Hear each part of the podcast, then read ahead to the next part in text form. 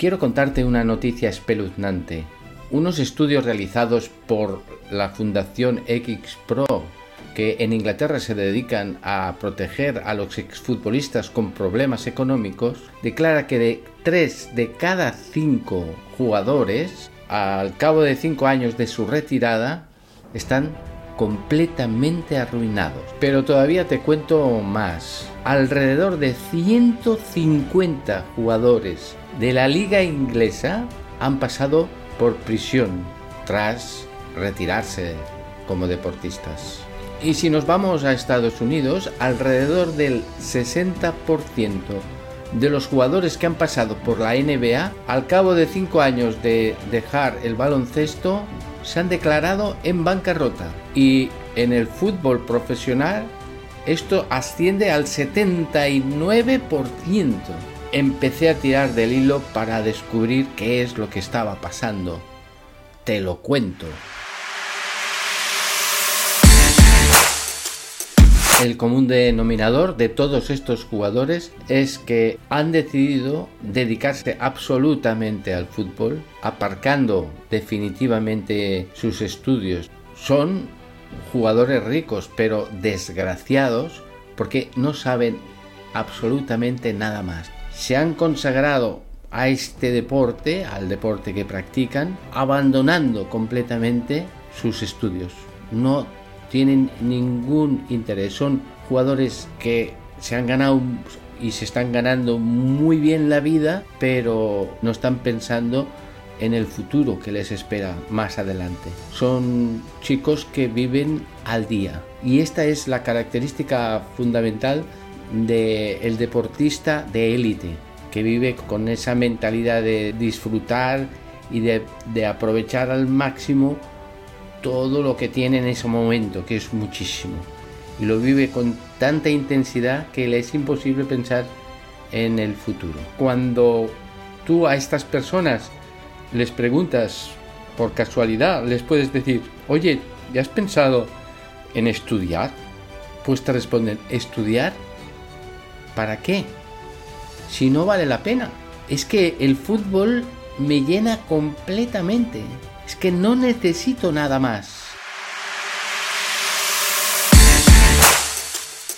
Quiero contarte con un poco más de profundidad qué es lo que hacen los deportistas de élite cuando terminan su carrera profesional como futbolistas o como atletas. En realidad, estos deportistas están llenos de fama, de éxitos, se han enriquecido rápidamente, pero su profesión tiene una vida muy corta. Pasados los 30 años, ya un deportista está en su declive. Muchos de estos jugadores cuando llega el momento de la retirada, cuando tienen que dejar el deporte en activo, sufren una crisis tremenda porque no saben qué hacer con su vida, porque no saben hacer nada más que lo que hacían en el deporte.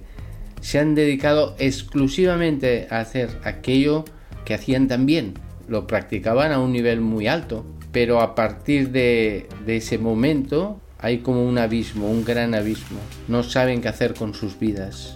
Muchos de ellos entran en una gran depresión y actúan con una gran irresponsabilidad. Cuando estaban dentro del mundo del deporte tenían una gran actividad, tenían objetivos muy concretos. Cada semana, tenían que ir a entrenar, pero luego tenían como objetivo el partido, después la siguiente semana ocurría lo mismo.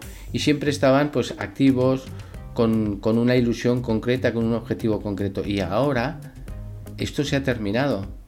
Ya no hay objetivos, están perdidos en un mundo que desconocen completamente. Por eso es tan importante que los que están en el entorno del deportista, el entrenador, la familia, el club, tenga en cuenta que esta situación se va a dar en cada uno de esos jugadores y que hay que ayudarles para que sean muy buenos deportistas, muy buenas personas, pero también que tengan una preparación que les sirva para poder aplicarlo una vez terminen su carrera deportiva. Actualmente hay chicos con 17 años que están ganando una cantidad enorme de dinero. Y si la familia, el entorno, no cuida de ellos, de estas personas, pueden perderse porque es tal el atractivo que tiene el éxito en ese deporte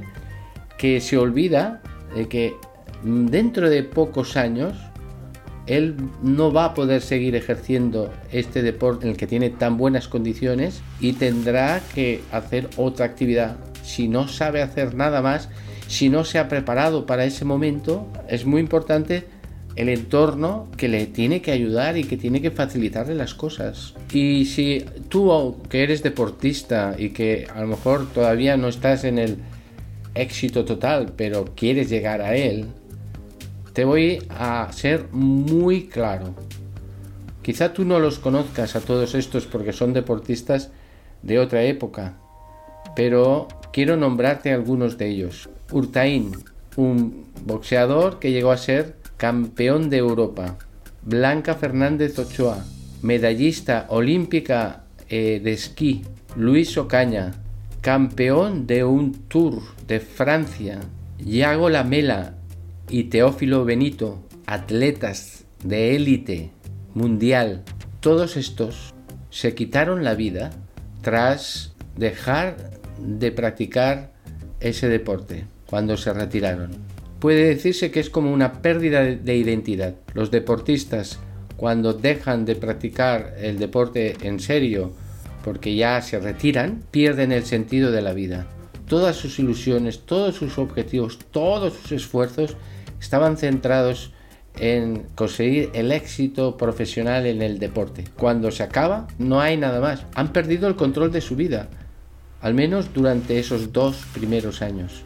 Algunos son capaces de rehacerse y adaptarse, pero otros no. Y esto va dirigido especialmente a estos jóvenes que están soñando con ser futbolistas profesionales o deportistas profesionales alcanzar el éxito y lo abandonan todo. Que sepáis que los estudios que se van haciendo sobre eh, estos problemas que hay en el deportista de élite indican que aquellos que solo se han dedicado al deporte y no han estudiado absolutamente nada son los más proclives, los que más caen en esta problemática, porque en su vida han sido solo deportistas. La vida del deportista, hay que reconocerlo, es maravillosa, es muy bonita y se vive con una ilusión tremenda, pero es un engaño, es una trampa, porque pues si no te preparas para lo que viene después,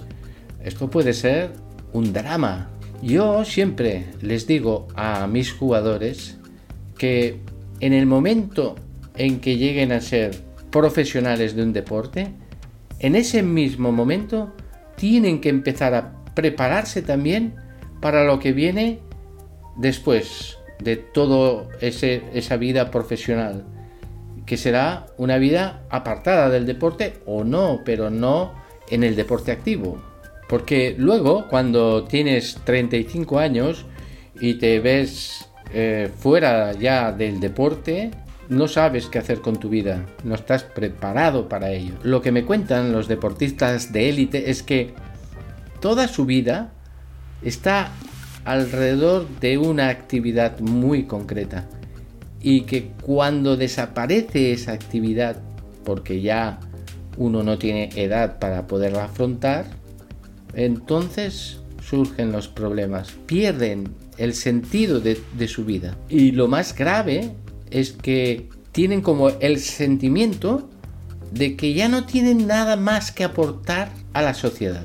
Por lo tanto, tú que me estás escuchando, que quieres ser deportista profesional, tienes que darte cuenta que el deporte no va a durar toda la vida, que tiene una fecha de caducidad y luego tendrás que dedicarte a otra cosa diferente completamente diferente, no tiene nada que ver.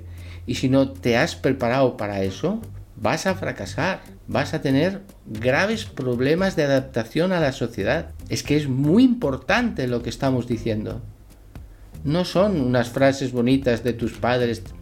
Va, hijo, tienes que estudiar, tienes que estudiar porque el estudio es más importante que el deporte. No, te estoy dando razones de peso para que te tomes muy en serio los estudios. Todos conocemos la filosofía que impera en estos grandes equipos de fútbol base en los que ganar es fundamental, es lo más importante, porque eh, esos clubes viven de esto, su prestigio está en que tienen que ser los mejores y todo vale para conseguirlo. Ellos lo único que quieren es utilizarte para conseguir esa victoria, sin darse cuenta de que tú estás en un periodo de formación fundamental y que los estudios son muchísimo más importantes que esas victorias que ellos quieren conseguir. Se olvidan de la formación académica que precisas para poder salir adelante en el futuro.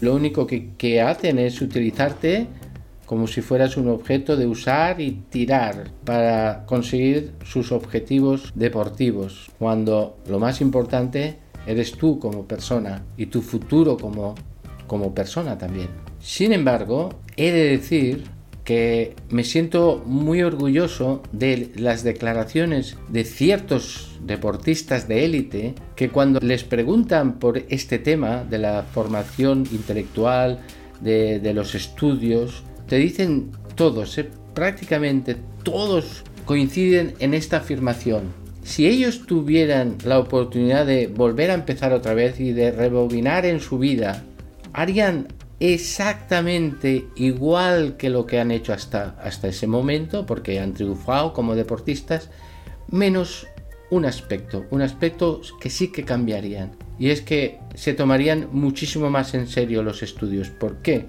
Porque ellos han terminado su carrera profesional y se han dado cuenta de que haber hecho unos estudios les ha servido para poder abrirse camino una vez terminada la etapa deportiva. Y han podido abrirse a otros campos que les ha posibilitado pues el, que su vida siga teniendo un sentido y poder aportar cosas a la sociedad. Hace poco vino a verme un antiguo jugador, ahora tiene unos 16 años, es de Bélgica, vino muy contento para contarme que había conseguido ya su primera ficha profesional él ya está jugando en la selección de Bélgica sub-16, se llama Vladi, y me contaba que en su país tienen un sistema muy interesante para proteger a estos jugadores de élite que están tanto tiempo eh, dedicándose al deporte para que no dejen sus estudios. Y eh, tienen organizado un sistema en el que compatibilizan perfectamente los estudios con el deporte. Eso a mí me parece congruente con lo que es eh, el futuro de estas personas, ¿no? que no son simplemente objetos que se usan ahora para que eh, el deporte belga triunfe, sino que se preocupan también para que ellos tengan una salida, un futuro adecuado a sus posibilidades en la sociedad. En España esta cultura todavía no ha llegado ¿no? y tienes que escoger o te dedicas al deporte, al fútbol o, a los estudios, pero las dos cosas va a ser eh, muy difícil de conseguir. Y esto va en detrimento del futbolista porque cuando termina su etapa profesional es un completo inútil. No sabe hacer absolutamente nada más que jugar al fútbol. ¿Es esto lo que buscamos para nuestros hijos? ¿Somos conscientes del daño que les estamos haciendo permitiendo esa situación? ¿Cómo podemos ayudarles? Este vídeo intenta dar soluciones a aquellos padres que tienen un hijo deportista que se está dedicando profesionalmente al deporte. Sin embargo, quiero contarte la historia de mi padre. Sabes que Javier Marcet fue futbolista profesional y que jugó en el Barcelona, en el Real Madrid, en el español y también en la selección española. Sin embargo, él tuvo la suerte de tener unos padres con las ideas muy claras. ¿Por qué lo digo? Porque él, cuando fichó por el Real Madrid, su padre puso como cláusula el que tenía que respetarse sus estudios, sus horarios de exámenes y eran más prioritarios que, los entrenamientos que él podía tener. Y se lo aceptaron. Y eso permitió que mm, mi padre pudiera eh, jugar y a la vez estudiar dos carreras, derecho y económicas, y sacárselas a tiempo para que cuando se retirara del fútbol pudiera dedicarse ya a tener una familia, una extensa familia con ocho hijos y un, trabajo. Más adelante, cuando ya todos sus compañeros de, fútbol se retiraron, se dieron cuenta de que aquello que había hecho mi padre pues valía la pena porque había pensado en su futuro. Ellos ahora no sabían qué hacer, no tenían trabajo. Se había acabado el fútbol y no sabían hacer nada más. Eso no quiere decir que sea fácil simplemente poner un, en el contrato que tiene que ir a estudiar, pero luego cuando se iba concentrado a los partidos, mientras los demás estaban jugando a las cartas, él sacaba los libros para estudiar y recibía las bromas de sus compañeros diciendo, pero ¿qué haces? estudiando ahora. Aprovecha y juega con nosotros a las cartas. ¿Es complicado combinar fútbol y estudios? Pues sí, es complicado. Sobre todo actualmente porque hay muchos entrenamientos, mm, vas muy cansado, además tienes partidos entre semana, haces muchos desplazamientos, muchos viajes, con lo que no puedes asistir a las clases y el ambiente del grupo, de, el resto de los jugadores, no es el más adecuado para estudiar. Además hay la presión del resultado y que hace que estés con la cabeza medio puesta en, cómo vas a jugar el partido, estás nervioso, no estás relajado para poder concentrarte en los estudios, con lo que no es nada fácil compaginarlos. Exigen dos cosas muy importantes. Una, tener muchísima fuerza de voluntad. Y la segunda, tener las ideas muy claras. Y esto, actualmente, como el sueño es ser futbolista profesional y eres joven y no te das cuenta de lo que hay detrás al final de toda esa carrera, pues es lógico que cueste. Sin embargo, Tony Frieros, redactor jefe del diario Sport, cuando hemos estado charlando sobre este, estos temas del estudio, etc., siempre ha dicho que no hay excusas para los deportistas actualmente. Y la verdad es que tiene argumentos muy interesantes. Escuchémoslos. No hay ninguna excusa, ninguna excusa que justifique que deje los estudios, ninguna. Porque eh, tú puedes hacerlo en cuatro años, o en cinco, o en seis, o en siete, o en ocho. ¿No? Evidentemente, si tú vas viendo que, la, que la, tu carrera no está yendo como tú querías que fuera y que piensas que el día de mañana no te vas a poder a la vida con tu, con tu eh, deporte, tanto en el fútbol como en cualquier otra eh, disciplina deportiva, es bueno ir acompañándolo de, de, de, unos estudios. Hay muchas universidades que te permiten estudiar eh, online, ¿no? A distancia, si no puedes hacerlo presencialmente, ¿no? y yo creo que, que es, es, esa es la, la, mejor solución, la mejor mm, cosa que pueden hacer los chicos. No dejar nunca los estudios o una profesión, electricista, eh, lo que sea, pero no lo dejes, porque eh, tú no sabes el día de mañana con 18, con 20 años, con 22, no juegas más a fútbol, no tienes ningún ingreso, ¿y de qué vas a vivir si no tienes estudios? ¿No? Bueno, te puedes encontrar un trabajo en X, en un almacén, donde tú quieras, ¿no? Pero si tienes una, mínima preparación, incluso en idiomas, eh, pues te puede ser más sencillo llamar a una puerta y que te la abran y encontrar un trabajo de calidad y bien remunerado, ¿no?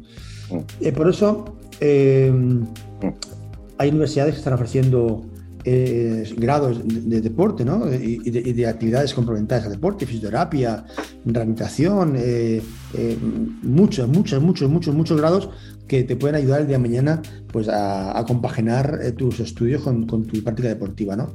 Muy importante no dejar los estudios, no es, no es obligatorio ir a la, universidad, una carrera universitaria, es aconsejable, pero sobre todo estudiar, estudiar y estudiar y compaginarlo. Eh, también esto denota eh, carácter y denota una virtud muy importante, que es espíritu de sacrificio. Nada es gratis. Hay que enseñar a los niños desde muy jóvenes que hay que sacrificarse, que hay que esforzarse, que hay que pasarlo mal, que a veces Hombre, eh, cuesta levantarse a las 6 de la mañana para, para repasar o para estudiar. Cuesta compaginar el deporte con el, con el, con, el trabajo, ¿no? Cuesta más. Eh, cuesta, cuesta estudiar. Que hay chicos que están pagando la carrera, por la mañana están estudiando y por la tarde están trabajando para poder pagarse el alquiler. Y que no, porque sus padres no les pueden ayudar. Es decir, el espíritu de sacrificio, la cultura del trabajo, es obligatoria es obligatorio, porque sin esto no es hacer, no hacer nada en la vida, pero no solamente en el deporte, sino en la vida en general, ¿no? Por eso te estoy diciendo que el, deporte tiene, tantas virtudes, porque es intrínseco una cosa con la otra, va asociado, ¿no? Eh, si tú, mm, eh, mira, por ejemplo, te voy a poner el ejemplo de un jugador de balonmano que se llama Educalle, que juega en la Liga Asobal, o sea, la, primera, la máxima categoría eh, en España. Un chico que empezó a jugar a fútbol en, en Vilasay, en Mataró. Eh, el fútbol pues, no destacaba. Era un chico que, que, hizo un cambio físico muy importante y por tradición familiar eh, empezó a jugar a balonmano. Jugó en la Roca en balonmano, lo fichó el Barça en balonmano, fue internacional con, en el Barça juvenil y ahora no llegó al primer equipo para estar jugando en la máxima categoría. Este chico tuvo una lesión gravísima que se rompió los cruzados de la rodilla. Estuvo un año parado. Dentro de lo malo tuvo la suerte que fue durante la pandemia y mm, no repercutió tanto en su carrera, en su trayectoria. Volvió con más fuerza y está estudiando medicina. Está estudiando medicina, va a la universidad en Alicante. Él, él, tenía varias ofertas y también mm, una de las condiciones que puso era que quería jugar un equipo en el que pudiera compaginar sus estudios. Es verdad que a lo mejor no puede ir a todas las prácticas, es verdad que a lo mejor no puede ir a clase porque viaja, pero hoy en día todas las universidades, todos los profesores te dan facilidades. Por lo tanto, no es verdad. Se puede compaginar el deporte profesional con los estudios, con una carrera universitaria. Es posible, si se quiere, pero hay que querer. Y ahora me dirijo a ti como entrenador. Tienes muchísima responsabilidad en tus espaldas. Tú como entrenador, si lo que buscas es de verdad formar a tus jugadores, debes pensar también en sus estudios. Y no vale decirles tienes que estudiar. Y no vale decirles tráeme las notas que las quiero ver. Tiene que ser una implicación mucho más grande porque sabemos que es complicado y que es difícil combinar las dos cosas. Pero con tu ayuda ellos van a tener más fácil el camino.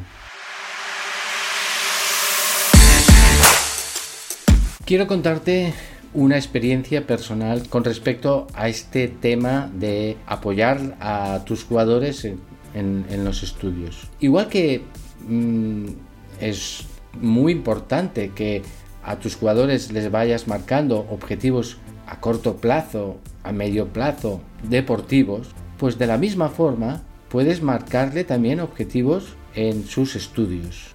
Y para eso la experiencia es interesante, yo creo que te puede servir. Normalmente lo que hago es pedirle a cada jugador los informes. Cuando llegan los informes del colegio, pues me los traen. Y cuando termino de verlos, no me los guardo y no los miro, no. Intento hacer un análisis del informe del colegio. Y normalmente le doy mucha importancia a varias cosas. Uno, su actitud en, clase, su esfuerzo por presentar los deberes, por estar atento en clase, por todos estos aspectos que son como complementarios. No es exactamente lo más importante en las notas, sino es la letra pequeña, ¿no? Pero en esa letra pequeña te vas dando cuenta de cómo es este jugador como estudiante. Luego, por último, te fijas y vas mirando y vas comparando. En la primera evaluación había estas notas, pero luego en esta asignatura, por ejemplo, ha bajado un poquito y entonces ahí tenemos un objetivo de esfuerzo en, esa asignatura para mejorarla. Entonces pactas con él un objetivo para que la próxima evaluación, esta eh, asignatura de matemáticas, pues pueda mejorar de notable a excelente o de un 6 a, un 8 y lo pactamos. Y a él le parece bien y ve que es asequible si pone un poco más de esfuerzo, pero es que se lo está pidiendo su entrenador, no son sus padres, es su entrenador, con el que tan buen feeling hay y con el que hay tan buena confianza y al que hace mucho caso en todo. También objetivos actitudinales, porque sabemos que la actitud es la misma en todas partes. Entonces, si mejora su actitud de concentración, de atención, de esfuerzo en el colegio, también mejorará en su esfuerzo y su actitud de atención en los entrenamientos. Por lo tanto, como veis, podemos ayudarle mucho a un jugador. Sé que te estoy complicando la vida con este consejo, pero no hay otra.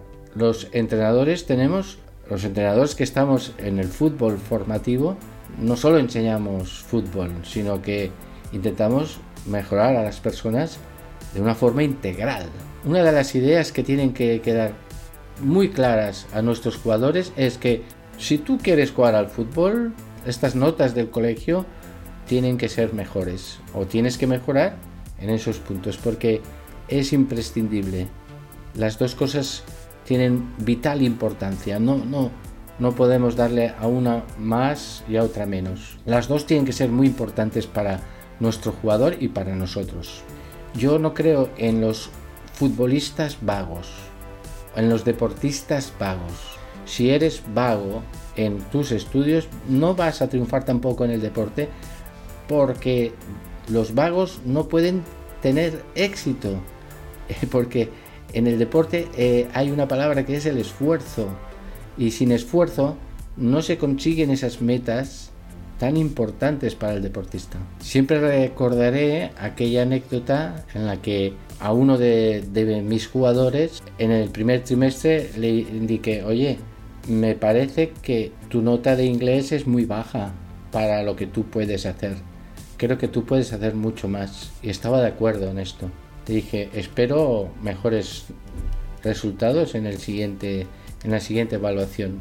Yo ya me olvidé de esto, pero cuando me encontré al cabo de un tiempo con sus padres, me dijeron, Pedro, ¿no sabes el cambio tan radical que hemos tenido con nuestro hijo en, las, en los estudios? Porque le pusiste esa meta que era tan importante, el inglés, y bueno, nos ha sacado unas notas de inglés fantásticas. Lo que le pueda decir un entrenador a un chico tiene una trascendencia increíble. Muchas veces tú como entrenador vas a tener más fuerza que los propios padres, porque andan a veces un poco desesperados, no saben cómo apretarles porque no les hacen mucho caso. Es lógico también porque la convivencia diaria hace que pierda un poco la fuerza que nosotros podemos tener, que no estamos constantemente con ellos, pero sí que somos una referencia y un apoyo para los padres para que en los estudios se esfuercen más. Por lo tanto, una gran responsabilidad para ti como entrenador el complicarte un poco la vida haciendo este esfuerzo, hacer un seguimiento de de los estudios de, tus jugadores. Vale la pena. Sin embargo, lo que he notado es que algunos entrenadores que han seguido estos consejos que estoy comentando de seguir eh, los estudios de sus jugadores, a veces lo que hacen es pedir las notas, efectivamente, y ya está.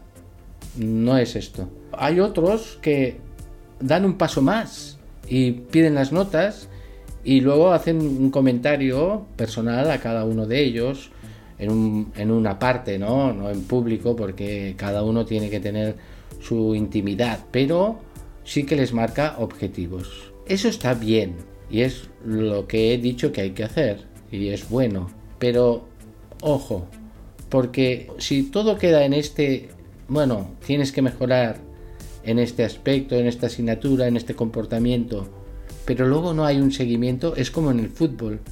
Si tú le marcas unos objetivos, pero luego no los vas comentando con ellos si han mejorado o no, o sea, no hay un feedback, entonces aquello muere. No hay la efectividad que puede haber si hay ciertamente un seguimiento constante. Eh, bueno, ¿cómo, ¿cómo han ido los exámenes? ¿Qué tal? ¿Has presentado los deberes tal como habíamos quedado? El seguimiento tiene que ser brutal. Cuanto más seguimiento, más ayuda le estás dando a tus jugadores y más estás asegurando el futuro que les espera como, como tras su vida deportiva. Y aquí entramos en otro dilema fundamental y es qué pasa cuando uno de nuestros jugadores que está en nuestro equipo empieza a fallar en los estudios. Porque hay distintas teorías, ¿no? Unos que dicen, bueno, fuera del equipo, expulsado, hasta que no saques buenas notas, no, no puedes entrenar aquí. Bueno, esto es una postura, no es la que mm, voy a defender, pero sí que es bastante habitual. Y después también hay otra postura diferente, que es, bueno, voy a girar la cabeza mm, como si no me hubiera enterado porque ¿cómo voy a apartar a este jugador que es definitivo para, para mi equipo? Tengo que hacer como si no me enterara de que está fallando en sus estudios. Porque si yo sé que va mal en estudios, mi obligación es decirle, tienes que mejorar. Entonces voy a hacer como si no me enterara, hago borrón y cuenta nueva y oye, por favor, esfuérzate más y tal, sin darle el valor realmente que tiene que tenemos que darle, Entonces, ¿cuál es mi propuesta? Pues mi propuesta siempre está nunca en los extremos, sino más bien en el punto medio, intermedio entre los extremos, porque es donde son actitudes más prudentes, ¿no? no tan exageradas. La idea es que hay que ir corrigiendo progresivamente al jugador y tener como una primera reunión, ¿no? Eh, en esta reunión, que es importante, decirle que aquí hay cosas que han fallado y intentar enterarse bien por qué han fallado, saber las causas y irle marcando objetivos a corto plazo para ver si él cambia de actitud o sigue sin querer poner, poner esfuerzo, etc. Si cambia de actitud, bueno, pues ya ha servido. Pero si no cambia de actitud y el chico sigue fallando en, en estos temas de estudio, pues hay que dar un siguiente paso, que es tener una reunión con los padres para estudiar un poco el caso y ver qué podemos hacer para solucionar este problema, porque si por culpa del deporte este chico deja de estudiar, pues estamos nosotros colaborando negativamente con el jugador. No le estamos ayudando, le estamos deformando.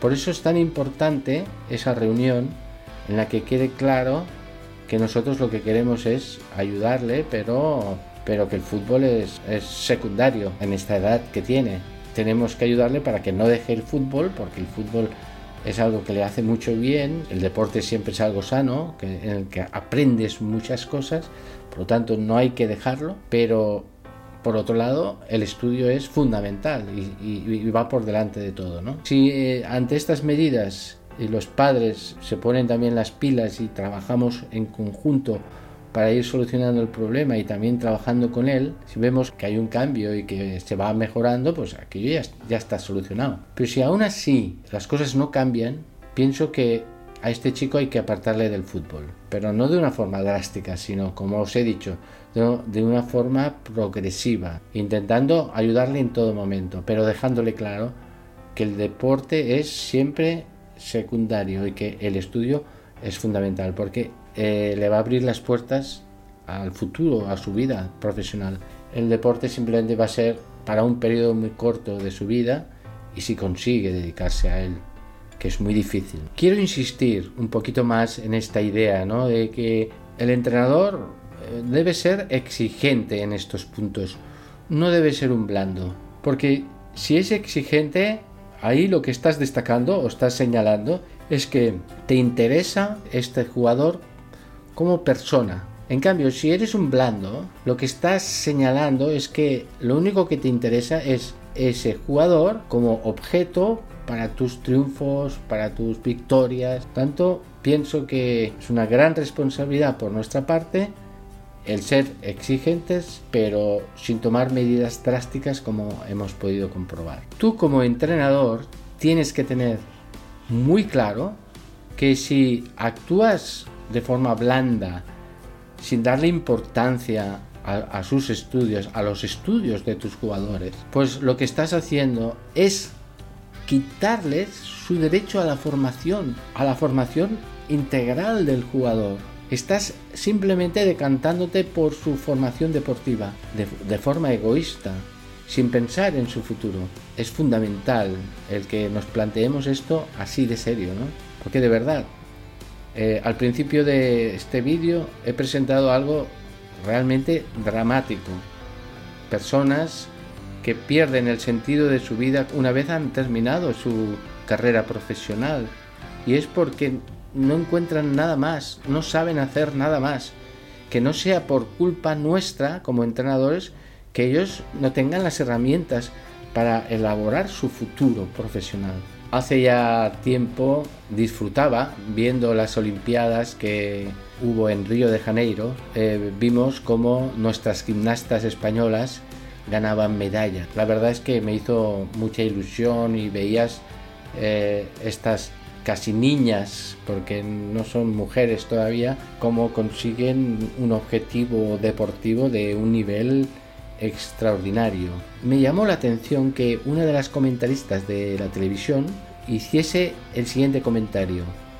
Esta chica está estudiando medicina, como diciendo, ¡buah!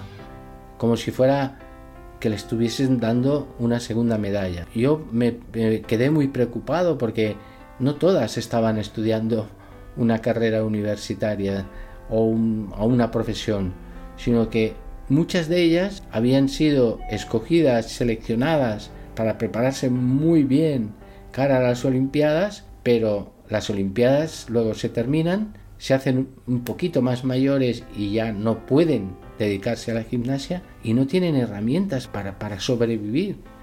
O sea, las hemos dejado totalmente bloqueadas para, para su futuro, ¿no?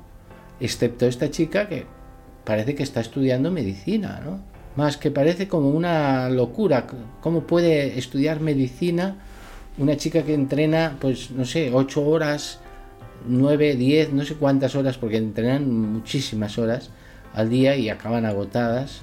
Bueno, pues porque tiene detrás unos padres, tiene un entorno en el que han puesto como prioritario los estudios de esta chica. Y entonces eh, eso hace que cuando termine esa carrera deportiva que será pronto, tendrá su salida profesional en el mundo de la medicina. ¿Y las otras chicas? Es, preocupante este tema, ¿no? Siempre que me reúno con gente muy joven eh, que se dedica al deporte en serio, siempre les hago la misma pregunta. Les digo, bueno, ¿y vosotros qué queréis ser? Eh, ¿Queréis ser profesionales de esto? Y todos te responden efectivamente que su sueño es ser futbolista profesional, ser jugador de básquet profesional, etcétera, etcétera, etcétera, ¿no? Claro, esto mm, me sorprende porque, bueno, no, no es que me sorprenda, sino que me preocupa en el sentido de que ahí detrás hay una enorme responsabilidad por nuestra parte para aprovechar esa gran ilusión que tienen estos chicos tan jóvenes por practicar un deporte para poderlos formar a través de ese deporte. O sea, que no quede solamente en una formación técnica, sino que sea una formación integral. ¿no? Y ahí entra este aspecto del estudio. Hemos de introducir poco a poco un interés por estudiar si quieres dedicarte al, al, deporte profesional. O sea, es un gancho. El deporte tiene que ser un gancho para que nuestros deportistas se tomen muy en serio sus estudios. Esta es nuestra gran responsabilidad. Y este es el mensaje que tenemos que transmitir a nuestros deportistas. Sin embargo, existe en el deporte actual estos cazatalentos que llaman a las puertas de, de, las casas de estos deportistas prometiendo que van a convertirlos en grandes jugadores profesionales. Sin embargo, la única preocupación que ellos tienen es la de conseguir sacar ahí un talento como deportista.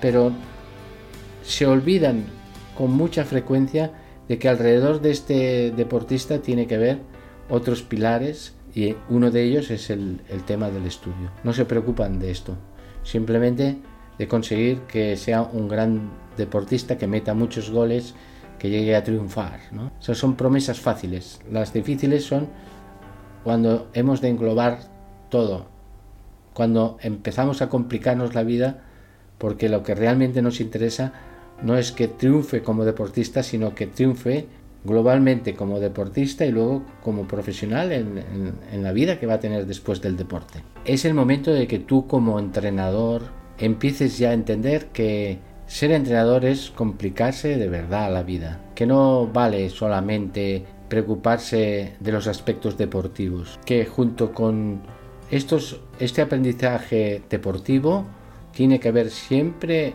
un esfuerzo por sacarse sus estudios académicos, porque esto es, esto segundo, es lo más importante, porque si no el deportista no está bien complementado. Existen en todas las escuelas de fútbol un preparador físico, un psicólogo, el propio entrenador, el analista que ya sabéis cuáles son sus funciones, etc. Pero en el fútbol formativo debía haber también un responsable académico, que lógicamente como no existe, tiene que ser una función que el entrenador tiene que asumir, porque sabemos muy bien que en el fútbol formativo, en la mayor parte de los clubes, todas estas funciones recaen en el mismo entrenador.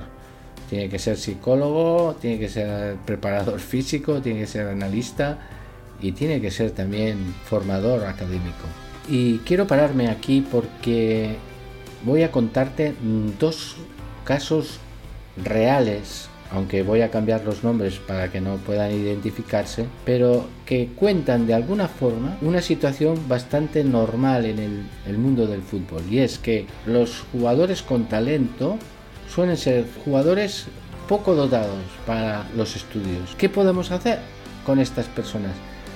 Tiramos la toalla y dejamos que simplemente sean jugadores o nos preocupamos para conseguir que al menos tengan una salida profesional cuando terminen de jugar al fútbol. Yo, por supuesto, eh, otra vez opto por complicarme la vida. Hemos de complicarnos la vida y aunque es difícil para este jugador combinar el estudio y el deporte, Vamos a ver en los casos que te voy a contar ahora cómo se puede conseguir. Y quizá puedas recibir algunas pautas en, este, en estos ejemplos que pueden servirte para aplicarlo con tus jugadores. José es un niño prodigio del fútbol. Es quizá el jugador con más talento que ha estado en mis manos. Puedo decir que casi no había que enseñarle nada, porque lo tenía todo de una forma innata. Es un chico que prácticamente lo recogimos en la calle. Los padres, por necesidades económicas, trabajaban por las tardes, incluso por las noches. Estaba un poco como abandonado y vivía en la calle. Bueno, entonces no conocía lo que eran los libros, no sabía para qué usarlos. Aunque iba al colegio, pero no utilizaba los libros para nada. No tenía ningún tipo de hábito de estudio. Cuando entró bajo nuestra disciplina, uno de los aspectos que dejamos muy claro a sus padres es que a partir de ahora el chico tendría que, tomarse muy en serio los estudios porque nosotros no íbamos a colaborar en el seguir haciéndole daño al niño. Tenía un problema importante y es que no tenía ningún tipo de hábito de estudio, o sea, no era capaz de estar concentrado leyendo un libro y si lo leía no entendía lo que leía y se dispersaba porque no nunca había hecho ningún esfuerzo por sus estudios y ahora pues lo que tenía que hacer era cada día dedicarle un mínimo de una hora diaria de estudio esto lógicamente le costó mucho y se notaba que aquel esfuerzo que hacía iba teniendo su éxito. ¿Por qué? Pues porque él quería triunfar como futbolista y se dio cuenta que allí la única forma de conseguirlo era si estudiaba. Entonces tendría la oportunidad de triunfar en el fútbol porque se le abrían las puertas del deporte. Y también quería hacerlo porque se lo pedían, o sea, tenía ilusión por, por responder a, esa expectativa que le habíamos marcado en los estudios.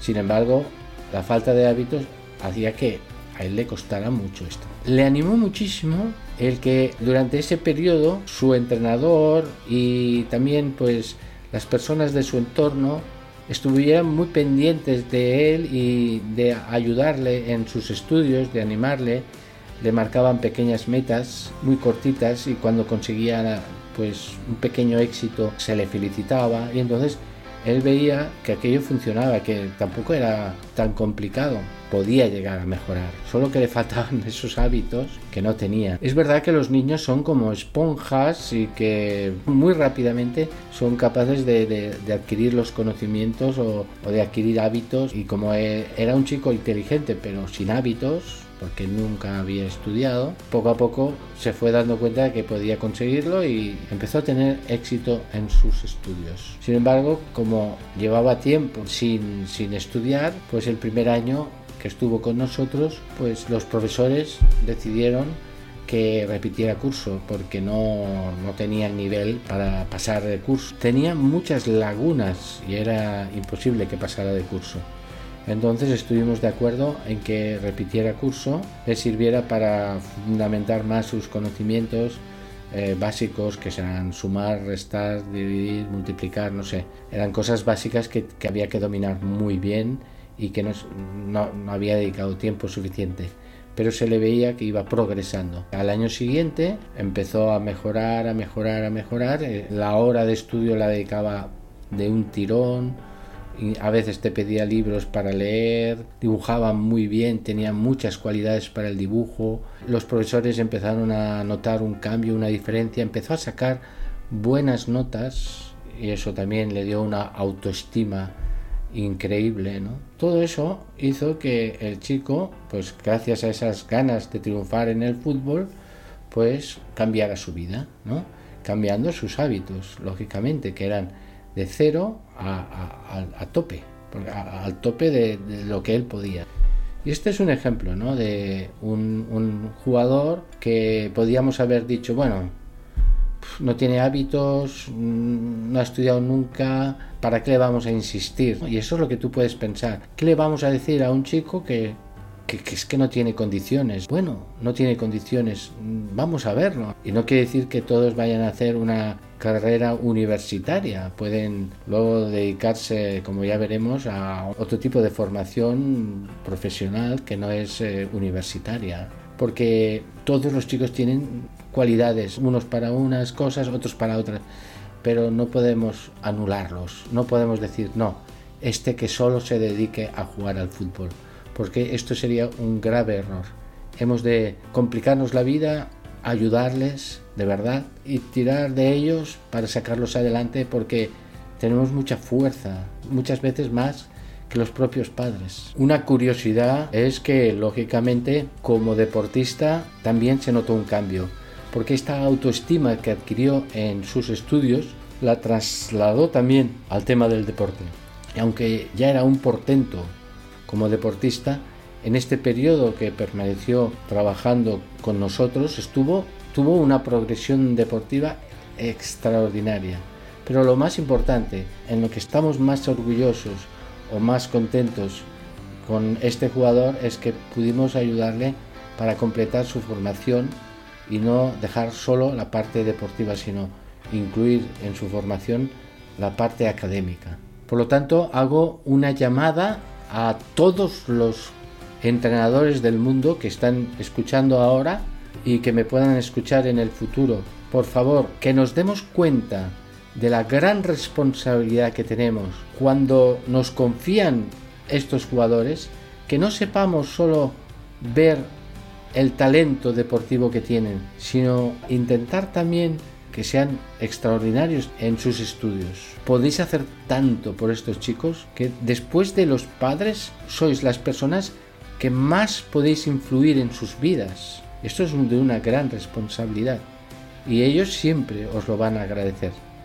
Porque ahora quizá, bueno, lo valoran y se dan cuenta, pero cuando ya son mayores siempre se van a acordar de esos consejos que tú les diste y esa exigencia que pusiste en la parte académica y no solo en la deportiva. Se dan cuenta de que tú les apreciabas, les querías, porque buscabas lo mejor para ellos y te complicaste la vida para ayudarlos de verdad. Dedicarles tiempo es la mejor medalla que puedes conseguir. La historia de Rafa es distinta y por eso te la cuento. Este es el caso de un chico Rafa, 16 años, que me lo trajo su padre desesperado porque no quería estudiar, solo quería dedicarse al fútbol y había llegado un momento en que la relación entre el padre y el hijo eran muy difíciles. Te suena quizá este caso, ¿no? Porque es tan frecuente en nuestra sociedad, padres exigiendo pero sin saber qué hacer porque tiene 16 años y ya quiere hacer lo que le da la gana y no coinciden, hay un problema de comunicación, de relación que puede destrozar a, una familia. Entonces ahí está el deporte, ¿no? Otra vez, el deporte puede ser la solución a este problema tan grande que hay en la sociedad de falta de, relación padre-hijo, porque el padre quiere una cosa y el hijo quiere otra cosa completamente diferente. Y el deporte es lo que va a conseguir unir a estas dos personas o estos dos objetivos. Estuvimos trabajando con Rafa todo un año y durante este año pues efectivamente exigimos que los estudios fueran algo principal si quería jugar a fútbol en serio, porque él se daba cuenta de que en esta escuela de fútbol pues podía llegar bastante lejos porque le enseñaban muy bien y había un nivel bastante alto, había mucha disciplina y por lo tanto todo eso pues le iba a él personalmente le iba muy bien. Pero sobre todo es que se dio cuenta de que o estudiaba o no podía alcanzar su sueño, al menos ahí.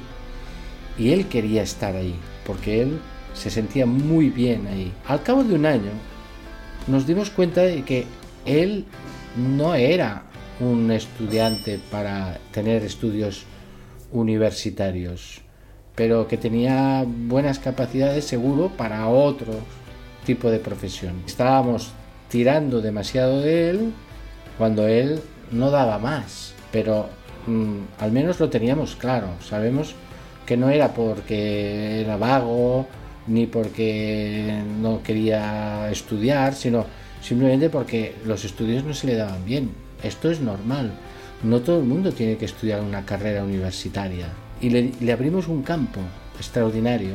Dentro del mundo del deporte existen muchas profesiones que puede empezar a aprender ya. Y lo que hay que ver es cuáles son sus aficiones, sus gustos y ver por dónde puede mm, entrar mejor. A lo mejor puede ser eh, fisioterapeuta, entrenador, hay muchas salidas dentro del mundo del deporte o mm, fuera del mundo del deporte. Si a lo mejor le gustan los coches, estudiar mecánica o informática o eh, se abren campos muy grandes.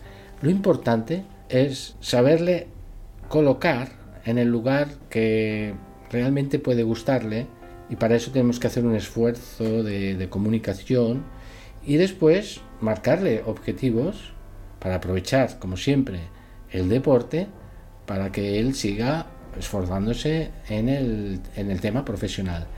¿Qué ocurrirá? Pues que a lo mejor, y eso es lo que le pasó a Rafa, no llegó a que le ficharan ningún equipo importante y se volvió a casa, pero volvió a casa cambiado completamente, mucho más maduro, con las ideas muy claras de que quería prepararse para un trabajo profesional y que quería seguir jugando al fútbol, pese a que no le habían seleccionado en ningún equipo importante, pero que él tenía unas buenas condiciones. Entonces sigue jugando al fútbol se arregló mucho la comunicación entre padre e hijo porque ya el padre se dio cuenta de que no tenía que presionarle para algo que él no podía conseguir, sino que lo que hacía ahora es motivarlo para que siga esos estudios que le van a ayudar a abrirse puertas para su futuro cuando tenga 18 años o pueda empezar a trabajar. Rafa tenía muy buenas condiciones para la informática. Se le daba muy bien la informática y pensamos que podíamos juntar esa afición por la informática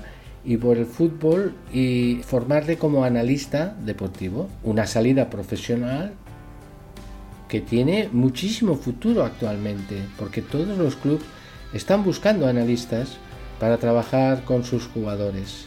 Es algo que está ahora mismo eh, en el fútbol, pero también en otros deportes. Él puede tener allí un futuro profesional muy interesante. Si a los 16 años empieza a aprender, ahí le estuvimos ayudando también, poniéndole en contacto con nuestros analistas para que le explicaran un poco cómo funcionaba todo lo del análisis. Le hicieron como ayudante, iba a los partidos y estaba con el analista. En fin, eh, si a estos 16 años ya empieza a trabajar en serio esta salida profesional, imagínate cuando tenga 25 años, será un experto, un gran experto, gracias al esfuerzo que se ha hecho con él para ayudarle y orientarle en este aspecto. O sea que ya veis que sí, fútbol está muy bien, pero no es lo más importante, ni mucho menos. Y nos tenemos que preocupar de todos los aspectos que son complementarios al tema del fútbol y que son complementarios en el sentido de que no tienen nada que ver con él, pero que son muy importantes para su futuro. Pero lo positivo de todo lo que te estoy contando es que la actitud de Rafa cambió completamente desde el momento que tuvo claro que aquello era una ilusión más. Llegó a ilusionarse por su trabajo, o sea, sus estudios estaban enfocados de una forma atractiva, que él podía llegar a alcanzar esos estudios y además le interesaban y encima tenía la ilusión del deporte. Ese chico eh, cambió completamente su actitud, su enfoque. Cuando se lo devolvimos a su padre, estaba impresionado. Dices que este niño cómo ha madurado en tan poco tiempo, qué habéis hecho, cómo habéis cambiado a mi hijo y qué agradecido estoy porque yo quería lo mejor para mi hijo, pero no sabía cómo ayudarle. Sin embargo, a través del fútbol hemos conseguido un cambio brutal en, un jugador. Rafa es otro, completamente diferente. Por lo tanto, queda muy claro que primero estudiar y después el deporte. Me da mucha pena escuchar la noticia que he recibido hace poco, en el que me contaban cómo las grandes canteras de fútbol español pues se preocupan mm, de seleccionar efectivamente a los mejores jugadores del país y tienen a los mejores niños de, toda España pues muy bien preparados y tal. Pero no hay una eh, preocupación importante en, sus estudios. O sea, están muy preocupados por sacar adelante eh, el nivel técnico de, esos jugadores para que mm, ese club pues suba, tira, tire para adelante, pero no se preocupan de, la persona, de, del jugador como persona y su futuro, el futuro que va a tener en cuanto deje de jugar al fútbol. No va a tener nada, va a ser una nulidad, no sabrá hacer nada más que jugar al fútbol es verdad que seguro que hay un entrenador o un responsable que dirá, eh, que hay que estudiar, eh, pero no hay una implicación para sacar esto adelante. Y esto me da mucha pena porque ahí está el futuro del, fútbol de España, ¿no? Y pero el futuro de sus vidas también está en juego. Por eso quería preguntarte a ti, ahora que tú me estás escuchando y que eres entrenador y que tienes un, equipo de fútbol en tus manos, eh, bajo tu responsabilidad, ¿cómo te preocupas de cada uno de tus jugadores? ¿Les pides los informes de las notas? ¿Te preocupas de, mirarlas de forma habitual? Eh, ¿Les animas a que mejoren en sus estudios, incluso eres capaz de, de ponerle objetivos a corto plazo, a medio plazo y eres capaz de hacerles un seguimiento de esos objetivos que les has marcado. Digo todo esto porque con tu actitud, con este, esta preocupación de ayudarles en sus estudios, lo que estás dejando claro es que ellos sí van a dedicarse a jugar al fútbol, pero que tú les has demostrado con tu actitud que hay algo más importante o muy importante que son sus estudios. Eso les estás haciendo un gran bien con esa actitud.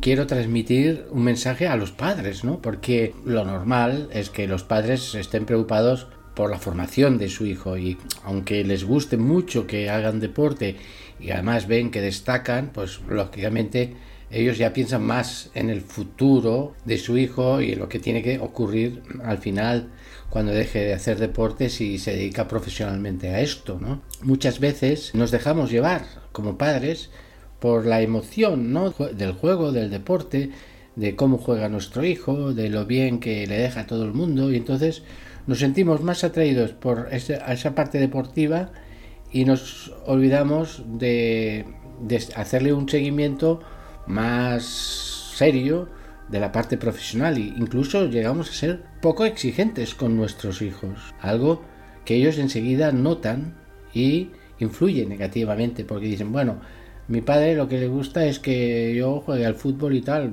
Eh, sí, se enfada un poco con las notas, pero bueno, se olvida enseguida. Los chicos enseguida se dan cuenta de dónde tenemos la cabeza. Como padre tenemos una gran responsabilidad de sacar a nuestros hijos adelante, no solo en, en el deporte, sino sobre todo en los estudios. ¿Por qué lo digo esto? Porque yo me llevé una decepción muy grande cuando estuve haciendo un seguimiento de un jugador que ahora está jugando en el primer equipo de, del Barça y siempre sus padres me decían no te preocupes porque es que el día que no estudie no le vamos a dejar ir a jugar al fútbol. Y a mí me gustaba esta, esta postura dura, un poco dura, pero al menos que había unas prioridades. Este chico pues fue evolucionando y ya se hizo casi profesional.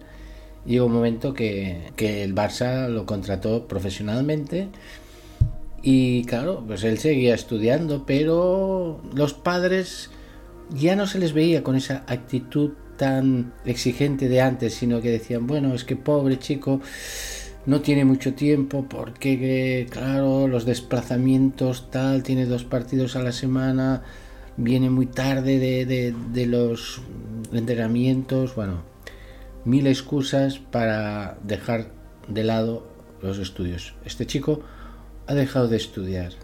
Yo no sé el bien que le están haciendo con esto, porque lógicamente una persona que deja los estudios cuando tiene aptitudes para estudiar, simplemente porque se va a dedicar profesionalmente al Barcelona, lo único que no tiene claro es que lo que hemos dicho al principio de este vídeo, y es que mm, la carrera deportiva es muy corta. ¿Y qué es lo que va a pasar? Pues que no va a saber hacer absolutamente nada en cuanto deje el fútbol porque habrá estado 25 años solo haciendo fútbol. Y la presión de los padres, aunque es complicado porque ya empieza a hacerse mayor, porque ya empieza a ganar dinero, porque es difícil eh, estar ahí apretando, pero hay que seguir, porque tenemos claro que es lo, lo más importante está ahí. Por eso me llevé una decepción, porque los padres en algún momento fueron blandos y justo en el momento que más necesitaba este chico pues un poco de mano dura, ¿eh? que no la encontraría en el, en el deporte, en el, en el Barça, porque ahí lo único que se van a preocupar es de eso, de, de, lo, de que juegue bien al fútbol y de que rinda, y, y, si no se va a ir, ¿no? Pero mientras tanto, el padre, los padres tienen que estar ahí trabajando para que todo este otro eh, aspecto que va a ser fundamental para su futura, la vida futura, cuando termine de, de jugar al fútbol, pues que yo no quede en nada, ¿no? que es lo que ha ocurrido, lamentablemente. ¿eh? Esperemos que con el tiempo lo retome y acabe sus estudios, ¿no? Porque vale la pena. Siempre es fundamental el, ejemplo, ¿no? Eh, cualquier cosa que queramos inculcar a nuestro hijo, primero el ejemplo. No es que nosotros tengamos que ser perfectos, pero sí que lo intentamos. Ellos lo que quieren ver es que nosotros estamos luchando por lo mismo que les pedimos que luchen, que luchen ellos. Claro, ¿cómo le vas a decir tú que estudie si a ti nunca te ve trabajar, nunca te ve leer un libro, nunca te ve llevando pues los, la contabilidad de la casa, en fin, ¿no? Si, si lo único que haces es eh, ver la televisión, eh, salir con los amigos y el, el, ejemplo, el ejemplo es fundamental. Si das un buen ejemplo, eso servirá mucho más que mil palabras que le digas sobre que tiene que estudiar y venga. Pero papá, si es que tú enséñame las notas de tu cuando tú ibas al colegio, no me lo creo.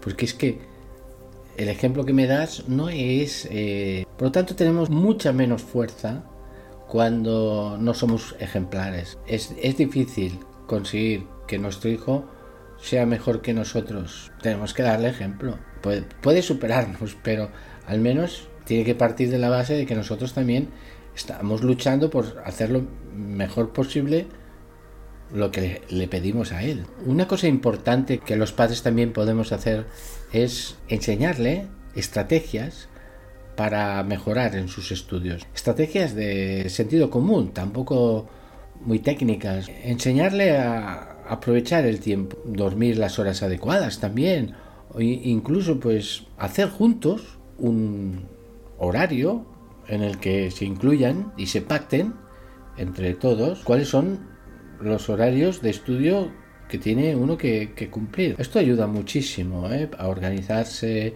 porque muchas veces eh, el problema es que no tengo tiempo, es que estoy cansado, bueno, pero si hay una previsión de que hoy me toca estudiar de tal hora a tal hora y tal, si cumplo esto, estoy consiguiendo mucho. Y sé que además solo tengo tiempo hasta las 8, eh, porque después tengo que hacer tal cosa y tal otra, otras obligaciones, después tengo que cenar y después tengo que ir a acostarme pronto porque mañana me levanto a tal hora y tengo que dormir 10 horas o tengo que dormir 8 horas, depende de la edad. Un horario. El horario nos ayuda muchísimo a decir, bueno, es que tengo toda la tarde. Pues por lo tanto, como tengo toda la tarde, pues empiezo pues con mis amigos chateando. No, no, es que es que tengo este tiempo, no tengo mucho y tengo muchas obligaciones, por lo tanto, un horario ayuda mucho a organizarse bien el tiempo. Los padres tienen que ser un apoyo, pero pueden ser una barrera ¿eh? para los estudios de, nuestro hijo. ¿Por qué? Pues porque a veces estamos tan enamorados del deporte que practica nuestro hijo que lo único que hacemos es hablar de este deporte. Y además pues voy a todos sus entrenamientos, voy a todos sus partidos, cuando voy charlamos y charlamos sobre cómo tiene que jugar, a la vuelta cómo lo ha hecho, consejos tal y cual. Y el niño piensa, bueno, es que mi padre lo que quiere es que yo sea un futbolista profesional y dedicamos poquísimo tiempo, con lo que él también lo, nota, poquísimo o nada a hablar sobre sus estudios, sobre mm, cómo le está yendo en el colegio, los problemas que tiene o los éxitos que ha tenido. No le pregunta. Y si no pregunta es porque no, no tiene interés. Y si no tiene interés es porque no es importante. Y si no es importante, pues ¿para qué estudio? ¿vale? Es que son los planteamientos de los chicos son estos, no, no, no, no hay cosas muy diferentes, no, no hay cosas muy raras. Podemos ser o un acicate o una barrera, podemos ser la barrera por la que ellos se sienten pues seguros y no estudian porque no ven interés por parte nuestra, o al menos tenemos interés pero no lo manifestamos externamente y ellos pueden pensar que no hay ese interés. Por ejemplo, piensa cuánto tiempo en casa habláis sobre el colegio, sobre temas culturales, sobre libros, sobre mm, cultura general, ¿no? Sobre política o sobre mil aspectos que, que no tienen nada que ver con fútbol y cuánto tiempo dedicamos a hablar de fútbol. Estas proporciones son las que al niño le entran en la cabeza y dicen, bueno, el fútbol debe ser muy importante porque a mí me hablan de esto, sin darnos cuenta, claro. Ya he dicho que el entrenador es, después de la familia, la persona que más puede influir en, los estudios de nuestros hijos. Por lo tanto, tener el apoyo del entrenador va a ser fundamental. Y si el entrenador no está apoyando esa gestión académica, pues estamos perdiendo también la oportunidad de que el chico coja un impulso en este tema. Pasa lo mismo que con los padres, ¿no? O sea, pero al revés. Es decir, que si el, entrenador solo habla de fútbol, fútbol, fútbol y fútbol y nunca les comenta lo importante que es que estudien, cómo están yendo las asignaturas, qué dificultades tienen.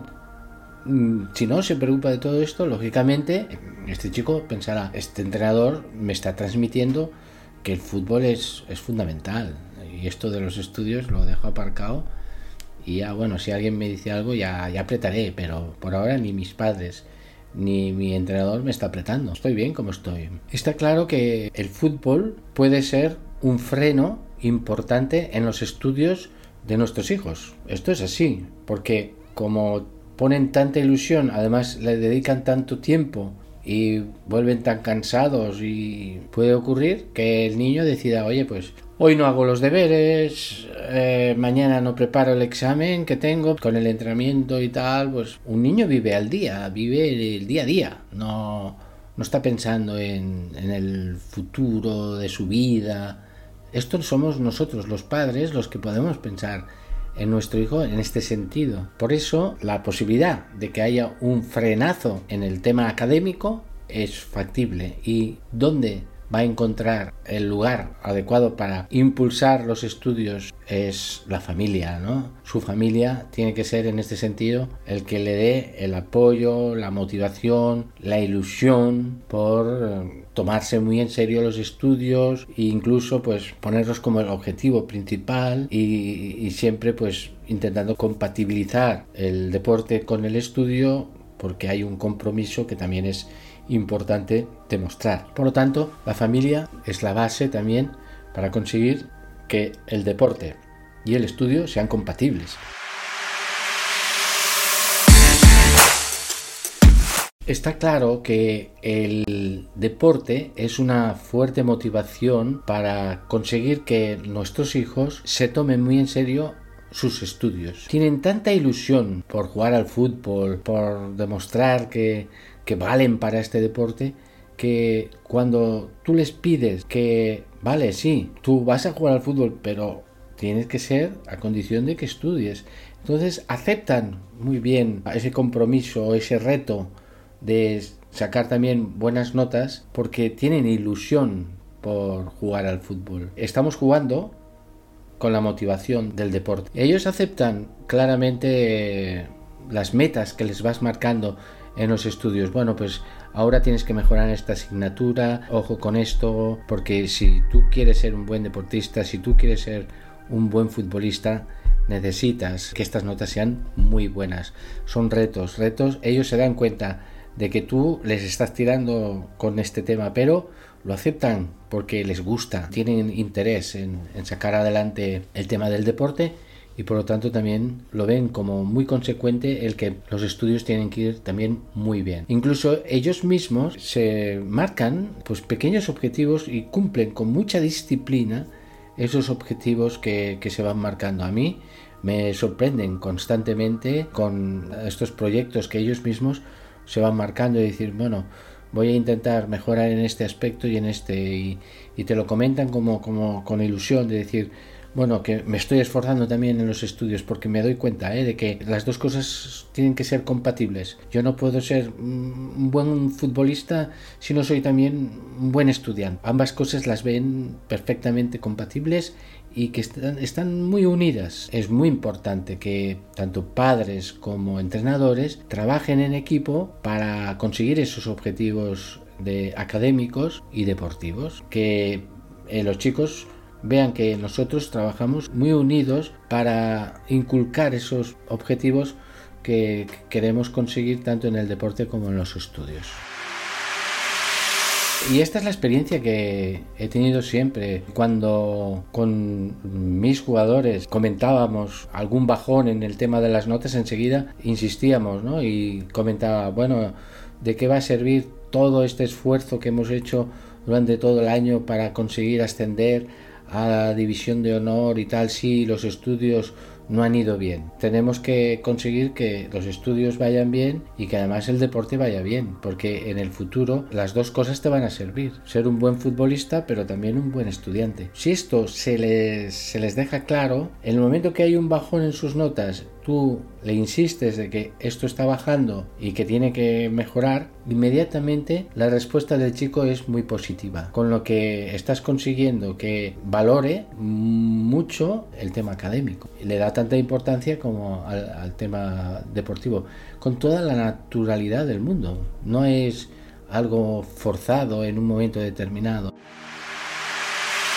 Se da el caso que también ahora a muchos padres me lo preguntan con bastante frecuencia y entonces si los estudios son tan importantes, ¿cómo hacemos cuando nuestro hijo tiene un examen, tiene que presentar un trabajo y tiene que ir a entrenar, no le da tiempo de todo? ¿Qué hacemos? Aquí hay muchas cosas que plantear. Lo que hay que hacer es dejar muy claro que vuestro hijo tiene un compromiso, atentos, compromiso, palabra muy importante para la formación de tu hijo y que le va a servir para toda la vida y eso va a ser un ejemplo según cómo respondamos a ese compromiso. Tiene un compromiso de no fallar a ningún entrenamiento de todo el año y si alguna vez falla es por enfermedad o por un asunto muy grave. ¿Es muy grave este asunto? Bueno, pues puede, eso hay que estudiarlo, ¿no? Pero normalmente hemos de decir que tiene que ir al entrenamiento, porque es un insulto para sus compañeros. Sus compañeros, ¿qué pasa?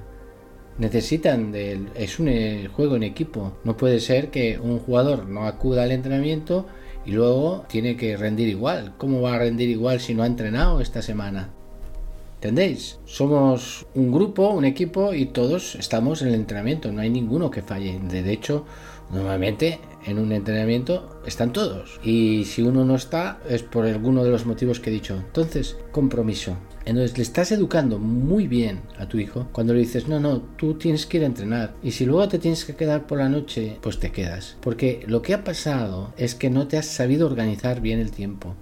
Tú sabías que tenías que entregar esto tú sabías que tenías ese examen. ¿Y qué ha pasado? Pues lo has dejado mm, para el último momento. Y ahora, ahora está el debate, ¿no? Entre si ir a entrenar o quedarse a estudiar o preparar el examen. Todo es compatible si sabemos organizarnos bien. Entonces, posiblemente, atento a los padres ahora lo que os voy a decir, posiblemente es muy importante que seas duro con tu hijo y le digas, ves a entrenar y si eh, las notas son malas, seguirás teniendo culpa porque tú eres el que no has sabido organizarte bien el tiempo. Y eso también a él le hará pensar que la próxima vez ya sabe que no tiene la excusa de dejarlo para último momento porque el entrenamiento no va a fallar.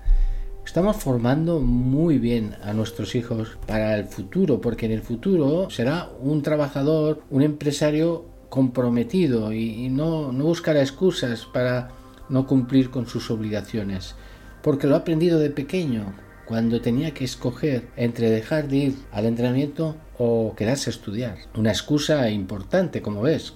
No, es para estudiar, es para un examen. Entonces, no, entonces, y el compromiso, eso sí que es importante. Por lo tanto, ahí tenéis los padres una oportunidad muy grande para poder formar a vuestros hijos. Los niños son a veces un poco traviesos y puede ser que se comporten mal, que se peleen con su hermanito o que no obedezcan a su madre y, en fin, mil cosas que puede ocurrir en el día a día. Entonces, inteligentes, los padres muchas veces lo que hacen es, bueno, ¿cómo puedo castigar a mi hijo? Mm, vaya pregunta, ¿verdad? ¿Cómo castigar a mi hijo? Hombre, ¿qué es lo que más le gusta?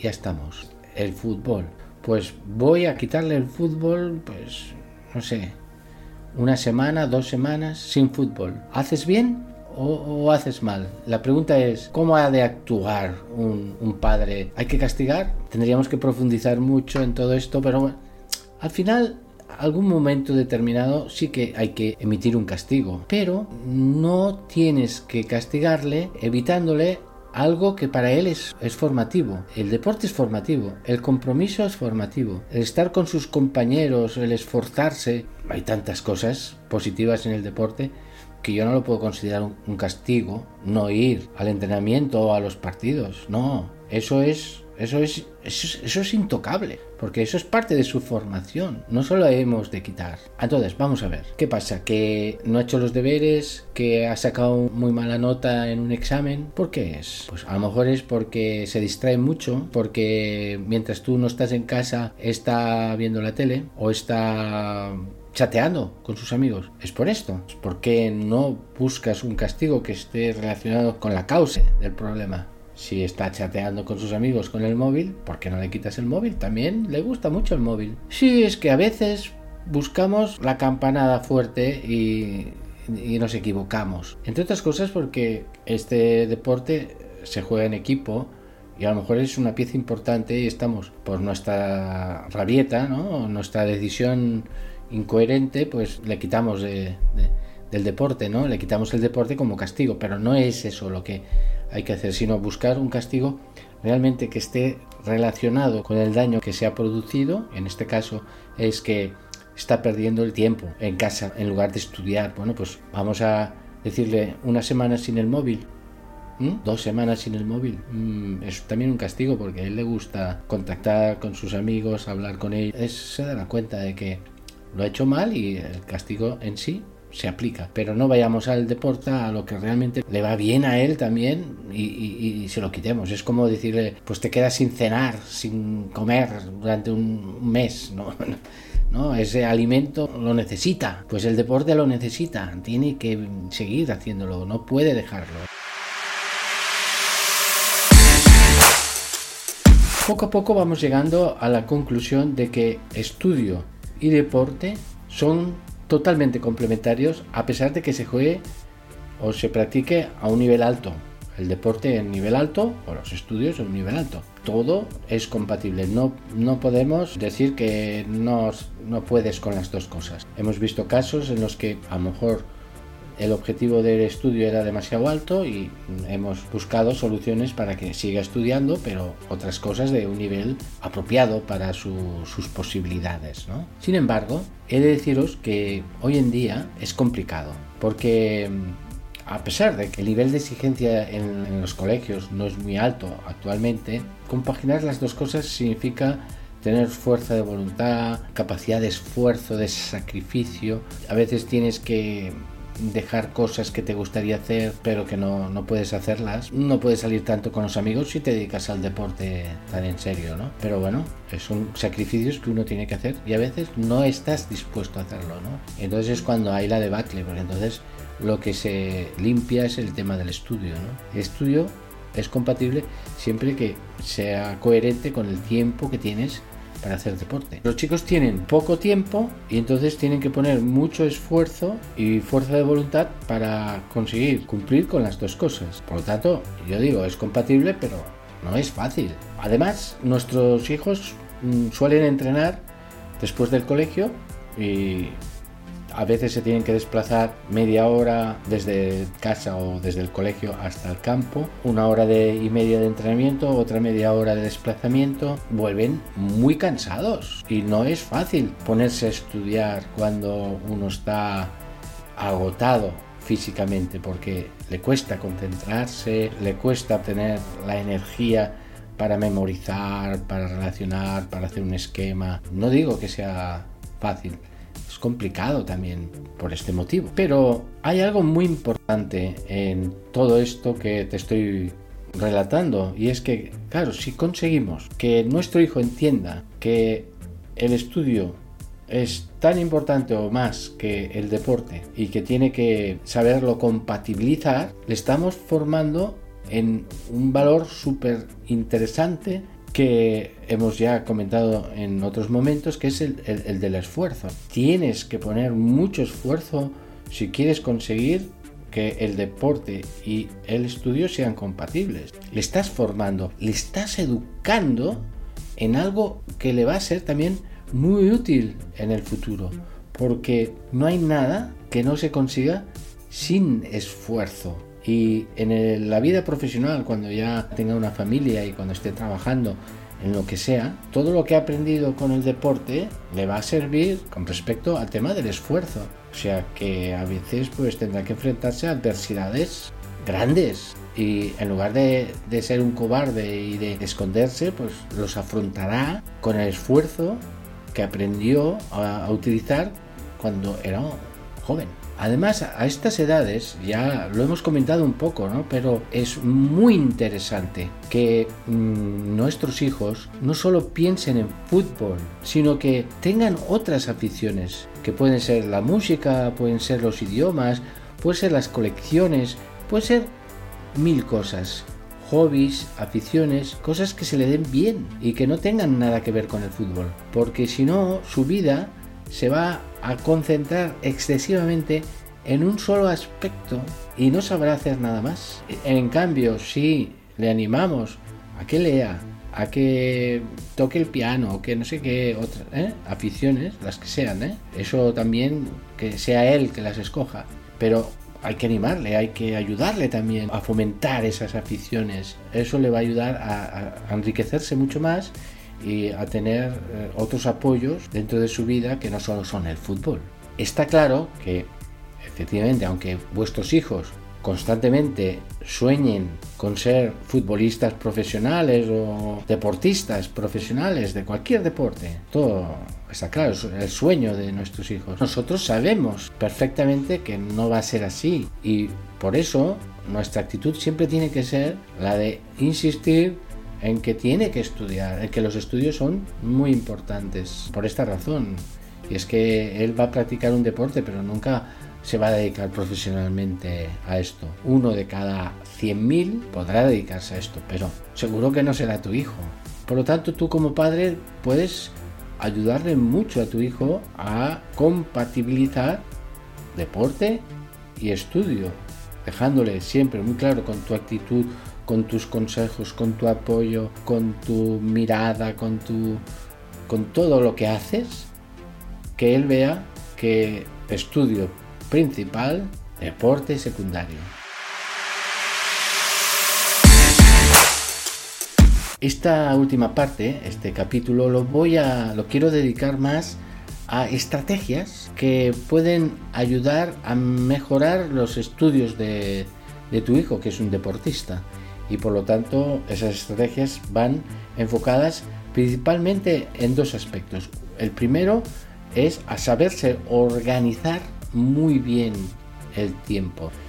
Ya hemos hablado un poquito de lo que es un horario, hacerse un horario, pactar un horario con él. Y en segundo lugar es aprender a aprovechar muy bien el tiempo, el poco tiempo que tienes como deportista. Y hemos dicho que para organizarse bien el tiempo, lo fundamental es tener muy claro el tiempo que, tenemos para el estudio. Y eso es sentarse tú con tu hijo y decir, bueno, mira, lunes, martes, miércoles, tal, tal, tal. Llegas a tal hora, a tal hora te acuestas, vamos a ver, pactemos. Porque yo tengo claro que tú tienes que tener tiempo para más cosas. No tienes mucho tiempo, no, eres igual que, que fulanito, que menganito, el vecino al lado, que no hace más que estudiar, va al colegio, estudia. No, no, no hace un deporte como tú haces. Sí que es verdad que va inglés o tal, pero tú estás haciendo tres días de entrenamiento, te quedan dos días que con las clases de inglés, pues tienes todo ocupado.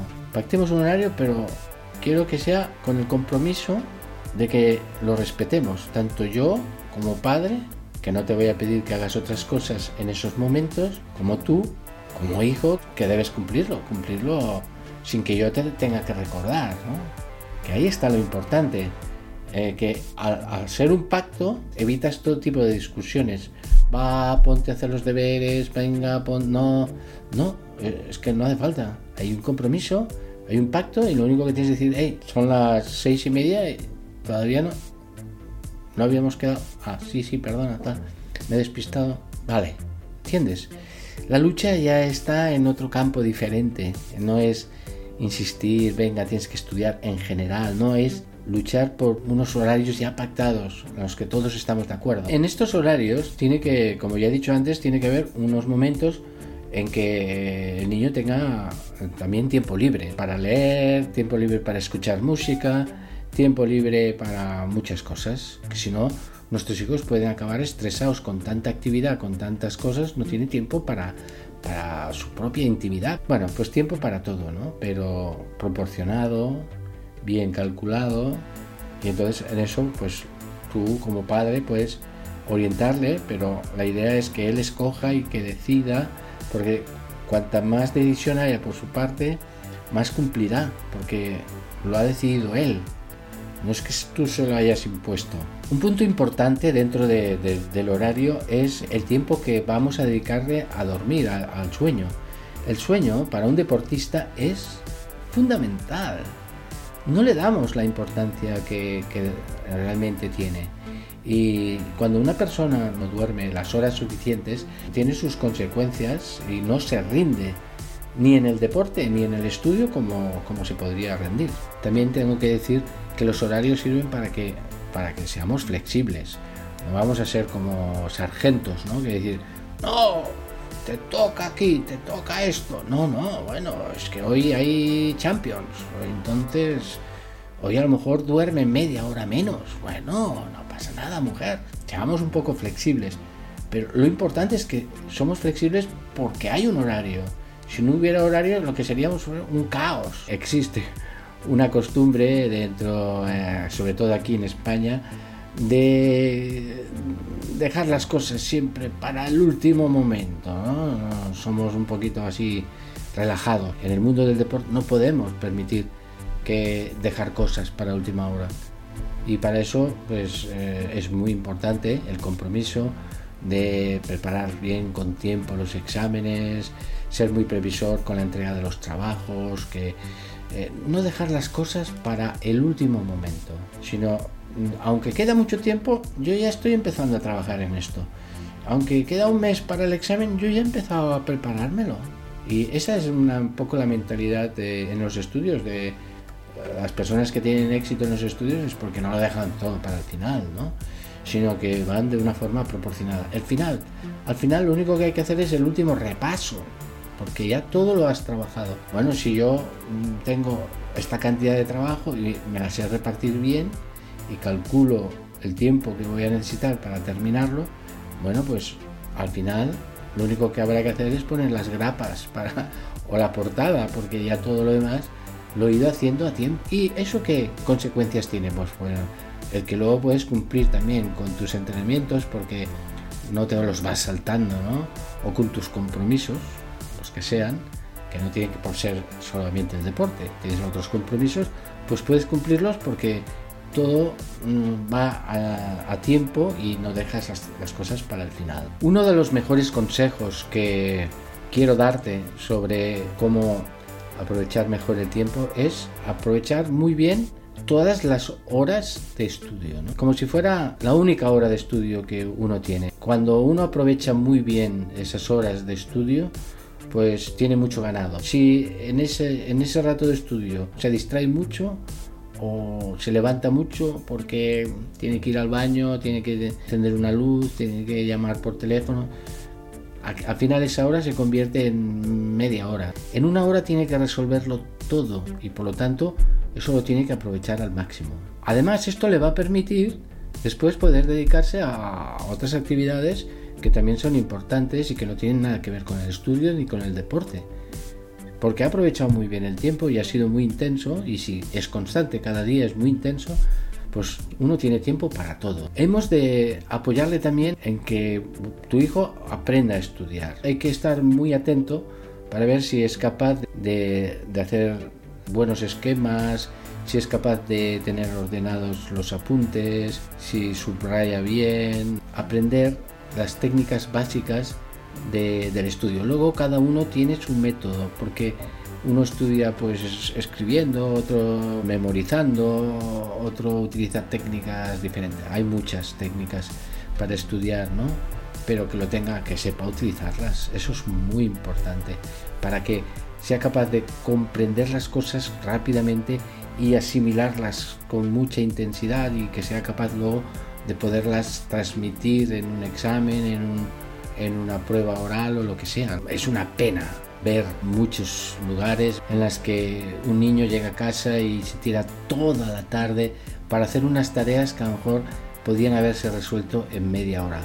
Es una auténtica pérdida de tiempo. Otro consejo muy interesante y que le puede ayudar mucho a tu hijo es aprovechar muy bien las clases. Va como muy relajado o va con, con ganas de asimilarlo todo, ¿no? Entonces si uno desde el primer momento que empieza la clase hasta el último momento toma apuntes, está atento, no se distrae con sus compañeros y intenta asegurarse de que todo lo que explica lo entiende, si es capaz de levantar la mano porque hay algo que no ha entendido y si por favor lo puede explicar otra vez. Claro, este chico eh, con esta actitud, con este interés, primero la impresión del profesor es excelente porque dice, este chico tiene mucho interés y veo que se va enterando de lo que yo voy explicando, pero encima es que ese chico, pues cuando llega a casa no tiene dudas, casi ya no tiene que estudiar aquello porque ha estado tan atento en clase que lo único que tiene es a lo mejor repasarlo un poquito. Esa parte es clave ¿eh? en el aprovechamiento del tiempo porque exigirá que vuestro hijo dedique menos tiempo al estudio porque ya lo tiene todo asembleado. Ha estado estudiando en la propia clase cuando el profesor estaba explicando la asignatura concreta. Este consejo está más relacionado con las condiciones que vuestro hijo tiene en casa para estudiar. Claro, no es lo mismo si él puede estudiar solo en su habitación, sin que nadie le moleste y sin ruidos, sin interrupciones, a lo mejor pues otro que tiene que estudiar con dos hermanos o tres al lado, con mil distracciones más. Es diferente, pero bueno, hay que intentar procurar que eh, vuestro hijo tenga las mínimas distracciones posibles y que mm, antes de entrar a su cuarto para estudiar o en el lugar donde estudie, pues ya haya hecho todo, haya bebido agua, haya ido al baño, haya merendado, no tenga nada más que hacer más que estudiar y encima tenga todo el material necesario para no distraerse, eh, levantándose para irlo a buscar, etcétera, etcétera, ¿no? Y que luego encima de la mesa no tenga ni el teléfono ni nada que le distraiga o que le pueda motivar a perder el tiempo en ese momento que es estudio. Estos factores facilitan el aprovechamiento del tiempo. Esto parece una tontería, pero es muy importante y creo que tenemos que comprobar si se está aplicando en casa porque eso va a ir a favorecer excelentemente el rendimiento de nuestro hijo, tanto en el deporte como en sus estudios. Los padres pueden hacer mucho por mejorar el rendimiento de su hijo sin tener, por supuesto, que intervenir haciéndole los deberes, etc. ¿Cómo pueden ayudar? E, esta es mi pregunta. Tú como padre, ¿cómo puedes ayudar más lo que hasta ahora estabas eh, haciendo para conseguir que rinda más en, la parte académica, que es tan importante.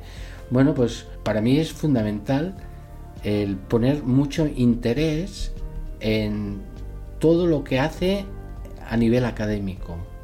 Eh, pero no un interés puntual de preguntarle qué tal ha ido hoy al colegio, que está bien, sino también interesarse cuáles son los problemas que tiene, cuáles son los objetivos que tiene marcados o que os habéis marcado para mejorar en tal materia o en tal otra y cómo va progresando. Ser constante en este interés, no simplemente hacer una pregunta en un momento determinado porque se nos ocurre y hasta porque eso denotará poco interés por nuestra parte si luego no seguimos preguntando. Nos tenemos que implicar de verdad, sin eh, hacerles el trabajo, porque todo lo tienen que hacer ellos, pero sí que tenemos que, estar detrás, apoyando, eh, ilusionados por, por los estudios de nuestro hijo. En segundo lugar, les puedes ayudar mucho cuando consigues un espacio adecuado para que sus estudios funcionen bien, evitar todas esas distracciones que hemos comentado que puede tener si, si el lugar no es el adecuado. Y en tercer lugar, también ciertamente importante, es proporcionarle el tiempo adecuado para sus estudios, que ya hemos hablado que esto se pacta con un horario, pero también eh, nosotros tenemos este horario incentivarlo, irlo comentando de vez en cuando, para que él se dé cuenta de que es un compromiso que debe respetar y, que y el padre también, vosotros como padres también tenéis la obligación de respetárselo y no quitarle tiempo de allí para que haga un encargo, que vaya a comprar al colmado, no. También le ayudas muchísimo cuando le demuestras con tus palabras, pero también con tu ejemplo y con tu apoyo, que el estudio y el deporte son siempre compatibles. Eso le anima a seguir esforzándose, a seguir luchando, a intentar cumplir bien el horario, aprovechar bien el tiempo para que realmente eso sea así. Pero esa insistencia tuya para demostrarle que es fundamental aunque parece que no tiene nada que ver con apoyarle en sus estudios, él tiene que notar que tú asistes siempre a todas las reuniones que el colegio organiza, porque eso es demostrar interés por, por tu hijo, por los estudios de tu hijo. Si no asistieras a las reuniones es que no te interesaban los estudios de tu hijo, pero ahí le estás demostrando con hechos, no con palabras no diciéndole eh, que tus estudios son muy importantes, no. Yo voy a las reuniones del colegio porque considero que tus estudios son muy importantes. Y también no olvidéis nunca de tener unas reuniones periódicas con el tutor de la clase para intercambiar opiniones. Tu hijo enseguida se dará cuenta de que hay mucho interés por que los estudios sacarlos adelante, ¿no? Es fundamental que seas capaz de felicitarle, de mostrar entusiasmo y alegría por aquellos pequeños éxitos que él va consiguiendo en sus estudios. Es enorme lo que consigues con esto. Da una fuerza a, tu hijo el ver mi padre o mi madre están, ¡buah!, que se salen porque lo he conseguido. Y era una cosa pequeña, pero para él es grande porque le ha costado esfuerzo. Y encima mi padre y mi madre lo han valorado y están contentos. Uf, pues vale la pena. Y entonces eso impulsa a tu hijo a seguir esforzándose mucho más. Y por último, siempre preguntarle, ¿eh? pregúntale, ¿cómo te ha ido? ¿Qué tal? ¿Lo has pasado bien en el colegio hoy? Eh, ¿Cómo ha ido el examen que teníamos, que estabas preparando? Uh, mamá se acuerda del examen. Esto es, quiere decir que, tiene interés de verdad, no es una cosa formal, no, no, no, porque era un examen muy pequeño, era de vocabulario, vamos, entonces no, no tenía por qué acordarse, pero se ha acordado, es que eh, en realidad los estudios son importantes, porque mi, madre está, pero súper motivada conmigo, y está siguiéndome muy de cerca. Esa es una muy buena forma de ayudar a tu hijo. Hemos de demostrarles que lo maravilloso de estudiar y aprender algo es que ya nadie puede arrebatárnoslo. Hemos de motivarlos a que pongan esfuerzo en sus estudios y a que lo que siembres hoy dará sus frutos mañana. Estudiar hoy es algo que tendrá repercusiones en el futuro en el que vivamos. El estudio nos abre puertas a mundos que ni siquiera conocíamos y nuestros jóvenes deportistas siempre nos lo agradecerán. Thank you.